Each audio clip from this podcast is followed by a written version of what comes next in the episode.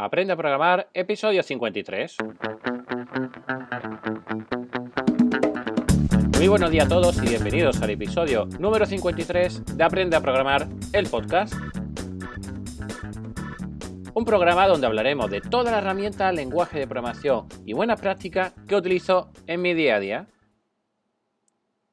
En el episodio de hoy seguimos con la segunda entrega del ciclo de Delphi, pero antes de nada comentar que esta semana continuamos con los cursos de introducción a CSS y de Linux intermedio. Recordad que por solamente 10 euros al mes tenéis acceso a todas las clases que tenéis, tanto las que tengáis en el momento de apuntarse como todas las nuevas que vayan saliendo. Y bueno, vamos ya a lo que trata el episodio de hoy y vamos a ver qué tipo de proyectos podemos crear cuando tenemos nuestro entorno de desarrollo eh, de Delphi. A grandes rasgos tenemos dos tipos de proyectos principales, que son aplicaciones de tipo VCL y aplicaciones del tipo FireMonkey. ¿Por qué digo estos dos grandes? En principio porque, bueno, eh, Delphi cuando comenzó eh, fue muy fuerte en cuanto a lo que era VCL, es decir, una biblioteca de componentes visuales, y fue lo que más importancia se le dio a él. Pero a partir de una versión en concreto, X2, que se incluyó lo que es FireMonkey, se le dio una nueva funcionalidad y era que se podía compilar ese código para otros sistemas operativos. Cuando se creó el VCL en sí, pues estaba, está muy ligado a lo que es el núcleo de Windows y era muy difícil sacarlo, sacarlo de ahí. Y de ahí esa, lo importante que fue eh, la, la llegada de FireMonkey, aunque bueno, fue con la versión 2 cuando se hizo más estable a partir de Delphi XE3, y en la actualidad pues cada vez está siendo muchísimo más eh, estable y con muchas más funcionalidades. Luego, este, lo importante de este FireMonkey es que podemos compilar ese código que, hagamos, esas aplicaciones, para MacOS, para Android, para iOS. Y eso es lo que le da eh, potencia a ese multi-device, multidispositivos que podemos crear a través de esta biblioteca.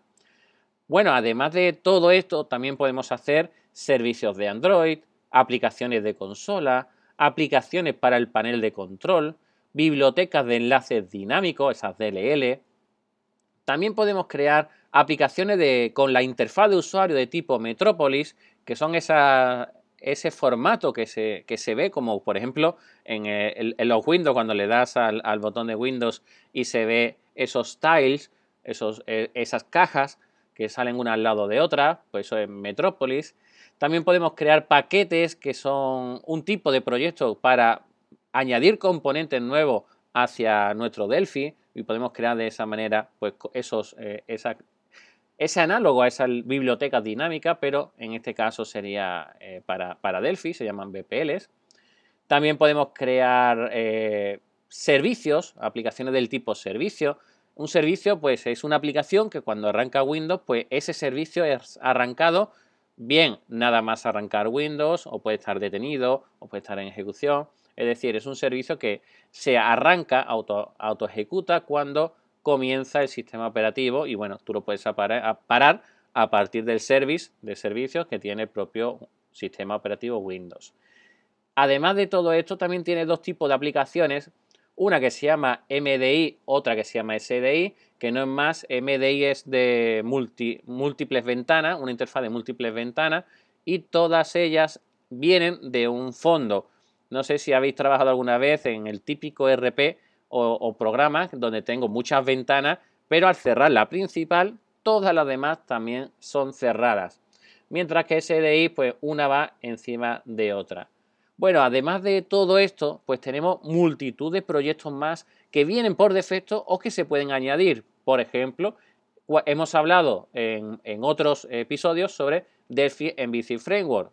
Pues eso es un proyecto que se le puede instalar e incluir dentro de los proyectos de Delphi.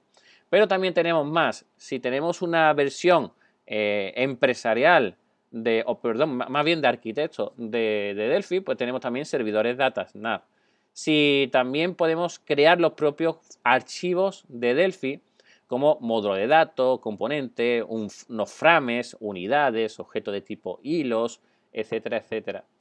También podemos crear pues eh, bibliotecas de tipo ActiveX, también la podríamos eh, crear. También podemos utilizar unit proyectos de unit para hacer pruebas, test.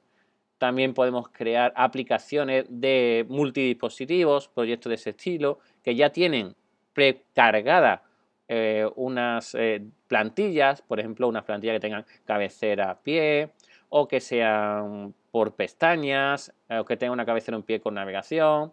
También podemos hacer un, proyecto, un paquete de tipo RAS Server. Si tenemos eh, adquirido pues un IGI o cualquier otro tipo de proyecto de TMS y demás, pues también tendríamos ahí. O podemos crear aplicaciones de tipo servidor web a través de un web broker. O también podemos crear aplicaciones de tipo SOAP a partir del SOAP Server Application. Incluso también podemos crear archivos de tipo CSS, de tipo HTML, de tipo JavaScript, de tipo XML, XML esquema, eh, WML document, es decir, tenemos muchísimos tipos de ítems que podemos crear a través de, eh, de nuestro entorno de desarrollo Delphi.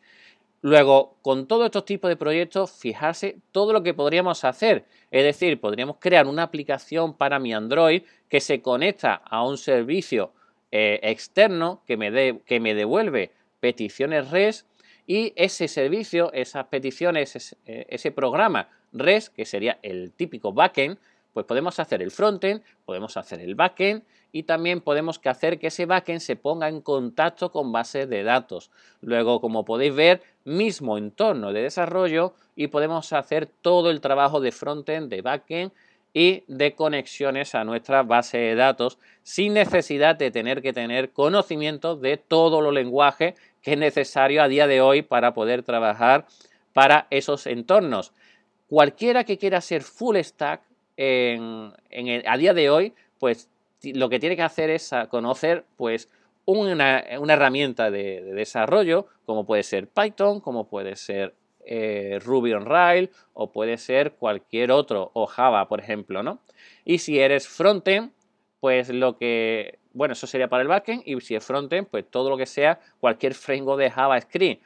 Pues pensad, por ejemplo, que puedo crear una aplicación que usa Sencha XJS, eh, Sencha XTJS, y en el backend lo que hace utilizar Delphi, pero todo unido sin necesidad de saber ni tener amplios conocimientos de EJS, pues con Unigui, por ejemplo, puedo crear todo el backend, el frontend, a una velocidad que, que sería impensable si, estuvierais, si se estuviera haciendo por separado. Una persona haciendo el backend y otra persona haciendo el frontend.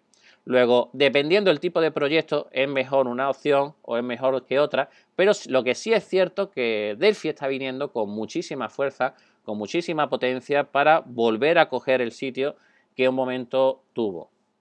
Y bueno, esto es todo en el episodio de hoy de Aprende a Programar el podcast. Muchísimas gracias por escuchar este podcast sobre programación.